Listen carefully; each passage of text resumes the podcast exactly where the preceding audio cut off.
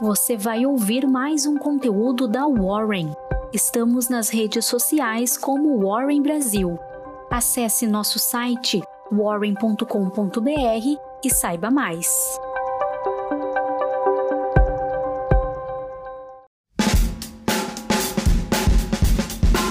Muito bom dia! Vamos começar com as notícias do mercado financeiro? Eu sou a Jéssica, analista de redes sociais aqui na Warren, e vamos com as principais informações nesta quinta-feira, dia 29 de julho. Para hoje, a agenda traz os seguintes acontecimentos. Nos Estados Unidos, o grande evento do dia é a leitura da variação do PIB trimestral. Em Wall Street, a Amazon, Mastercard, AB InBev e Gilead apresentarão seus resultados. Aqui no Brasil, a atenção estará voltada para a divulgação do IGPM mensal. E na B3, teremos os resultados trimestrais da Ambev, Gol, CESP, Eco Rodovias, Fleury, Isa Cetep e Localiza. Após uma forte queda na terça, o Ibovespa apagou as perdas e encerrou o dia em alta de 1,35%, recuperando o patamar dos 126 mil pontos. Os números mais positivos dos balanços divulgados e o anúncio de política monetária do Banco Central norte-americano criaram um ambiente de maior apetite ao risco.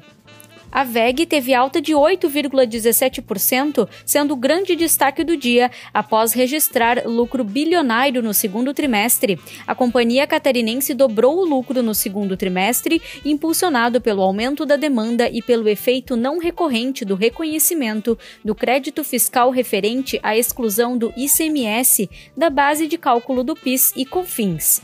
A VEG reportou lucro líquido de 1,13 bilhão de reais entre abril e junho aumento de 121% ante o mesmo período de 2020. Na comparação trimestre, ante o primeiro trimestre do ano, o salto foi de 48,5%.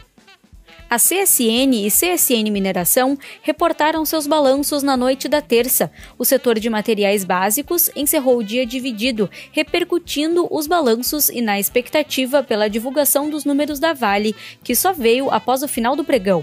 A siderúrgica CSN registrou um lucro líquido de 5,5 bilhões de reais, o que representa uma alta de 1.136% na comparação anual.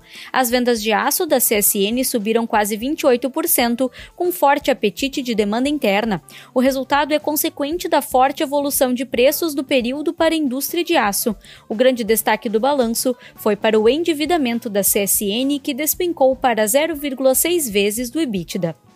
O CSN Mineração reportou lucro líquido de 2,5 bilhões de reais, abaixo do consenso do mercado. As vendas subiram 18% na base anual e a produção chegou a 10,6 milhões de toneladas. A companhia aprovou pagamento de dividendos de 0,36 centavos por ação. O açaí registrou lucro de 305 milhões de reais no trimestre, alta de 74,3% ante o mesmo período de 2020. O resultado reflete a expansão do atacarejo nos últimos meses, com a abertura de 19 novas lojas e ganho de market share. O Carrefour Brasil viu seu lucro líquido cair quase 17% no segundo trimestre, em base anual, atingindo 592 milhões de reais. Segundo a empresa, o desempenho das vendas nas lojas no mesmo período foi satisfatório no ambiente atual. A Unidas anunciou recorde em todos os seus segmentos de negócio, com destaque maior para o desempenho de locação. A empresa registrou lucro líquido recorrente de 241,2 milhões de reais, ante 1,7 milhão de reais no ano passado. A companhia de locação de caminhão e equipamento Vamos encerrou o trimestre também com lucro líquido recorde, expandindo todas as frentes operacionais. O grupo registrou lucro líquido de 100 milhões de reais, alta de 2,5 vezes na base anual.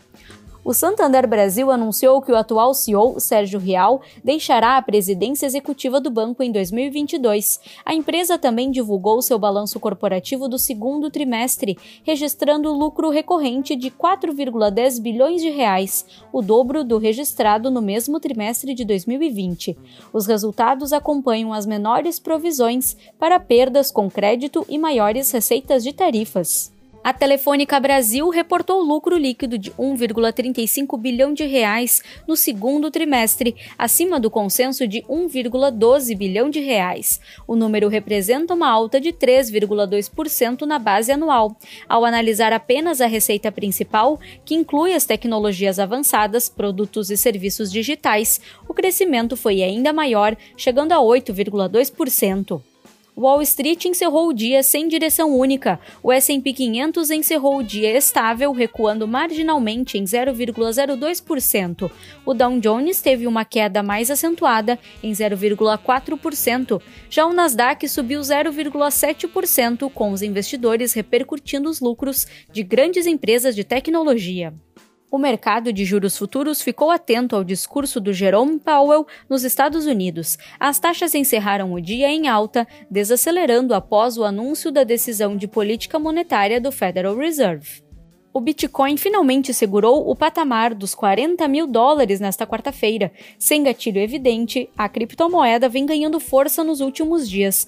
Até às 18 horas da quarta-feira, o Bitcoin em reais era cotado a 206 mil reais.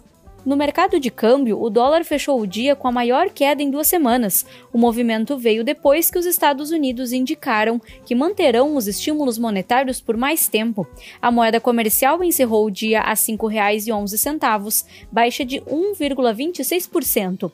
O dólar index, índice que mede o comportamento da moeda norte-americana frente às principais divisas, estendeu a baixa de 0,19% por mais um dia. Com todas essas informações, você está pronto para começar a sua quinta-feira. Conte com a gente na Warren Call da sexta. Até mais!